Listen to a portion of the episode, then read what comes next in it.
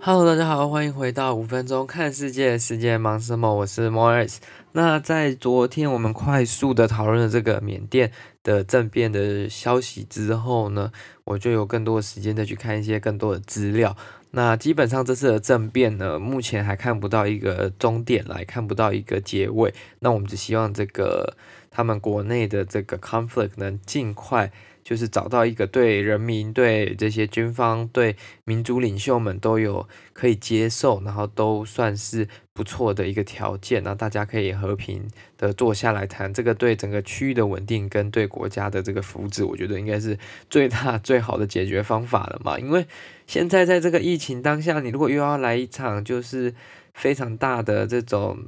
内斗，或者是说抗议啊、斗争啊，还是说甚至很多的这些武力，或者是呃非武力的冲突，其实都是非常危险，跟对社会、对国家、对医疗体系的一种负担啦。所以希望他们是不要走到那一步，是可以找到一个比较文明的方式解决这一次的政变。虽然政变这种东西，感觉尤其是军方，感觉他要撑，应该是至少能撑一阵子，不会像之前阿拉伯之春的时候，有一些政府可能撑一下子就倒台了，还是有一些这些领袖撑一下子就呃又被逼迫下台了等等的。那我相信军方也不是没有掌权过的经验，所以这个东西应该是会持续一阵子，它不会就是说可能一两个月就解决。那目前也没有一个确切的答案，说军方怎么打算处理缅甸的这个民主制度嘛？但他们目前就是先掌握了所有的权力，再去做其他的这些动作。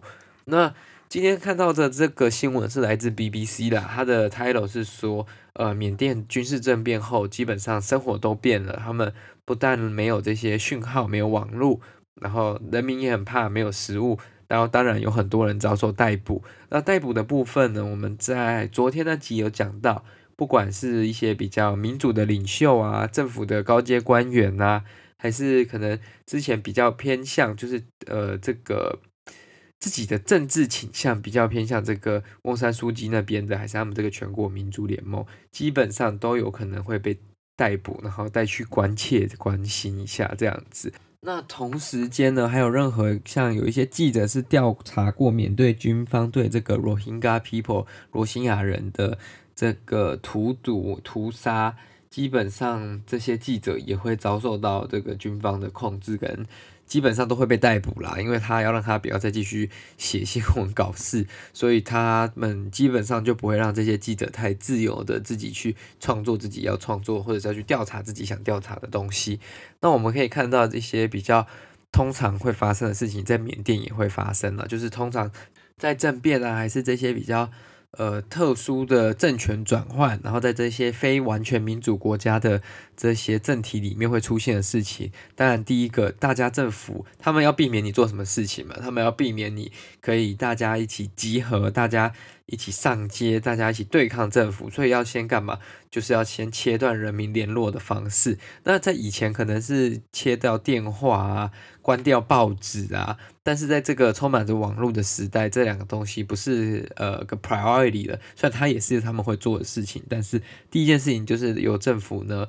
开始去干涉网络，那不知道是 intentional 还是 unintentional，不知道他们是故意的还是只是意外的导致网络速度变慢，然后变得不稳定。那基本上很多人的这个 SIM 卡，很多人的这个不管是 mobile internet 还是他们的一般的 cell phone service。基本上都不能用，所以他不能打电话，然后也不能上网，他们就没有办法跟其他的亲朋好友，或者是说这个国际的这个世界沟通他们这个军变的消息嘛。因为一开始军变也不是说军方的发言人啊，还是什么出来向全球媒体、各国外媒宣布说，哦，我们要军变了，不是这个样子嘛。因为这样做的话，基本上不太理智，然后而且又有可能会导致这个呃军变可能失败啊，然后外国势力提早。介入啊，还是去影响他们本来的计划啦？那他们基本上就是把他们这些军方能控制的电视台的画面跟这个全部都是把它切掉嘛，然后就在上面声称说，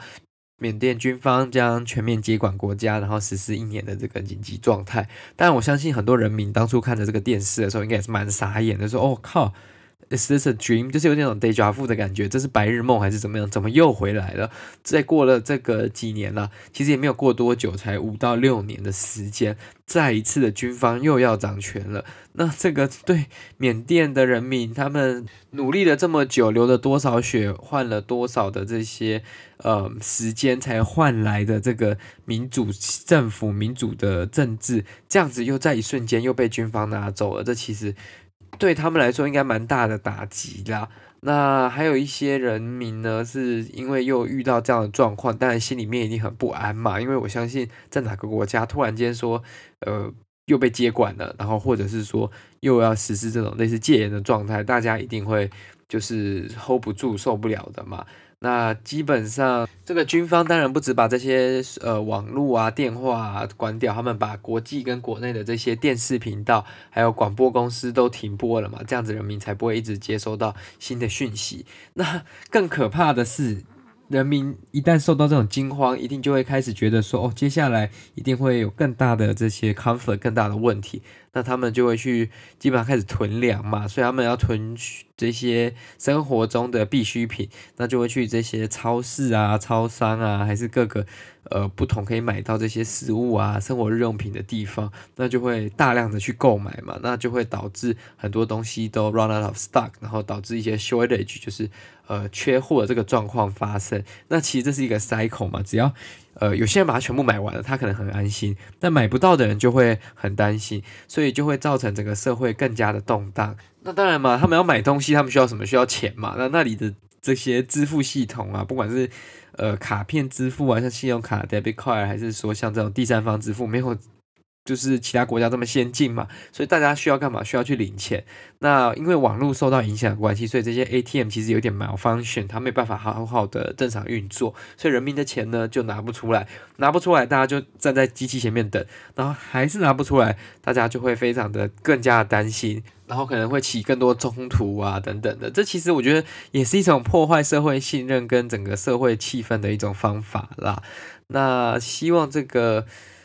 整个状况尽快的恢复啦，就是当然是人民的生活最重要，但是希望他们的这个政权呢，安全的或者是顺利的转移到下一个民选的这个领袖上面。那如果接下来这一个礼拜，还是说接下来这个 time span 呢，有任何全新的变化呢，我们会在这里再跟各位分享。那在这里问问各位的一个意见啦，就是说大家会觉得这个节目的长度太长还是太短吗？是不是需要再延长一点点，变成大概十五分钟的内容，还是把它缩短，就是恢复大概五分钟？因为基本上目前的几集都是超过呃五分钟，大概都落在七到九分钟左右吧。那我是想说，大家会比较偏好哪一种的节目类型呢？因为如果太长，我是怕大家又花太多时间听一些自己没有兴趣的话题啦。那太短，我是怕大家就是就不想要点进来看，这样说哦，花这个 effort，呃，点进来看，结果就只有大概五分钟、七分钟、八分钟而已。那我干嘛不去点一个比较长一点的节目？好了，这是我自己可能比较懒惰，所以才会有这样的想法。Anyways，如果你觉得这个节目的内容你喜欢的话，对这个大家的理解。对这个世界的了解跟认知有帮助的话，还是就是茶余饭后的话题，欢迎大家分享给各位的亲朋好友。我们在各大平台上都可以收听。那也欢迎各位呢，把这个我们评分评个五颗星，然后留个言。也欢迎到 IG 跟呃 Facebook 上面跟我们一起互动。然后今天这集就到这了，那我们就下集再见了，拜拜。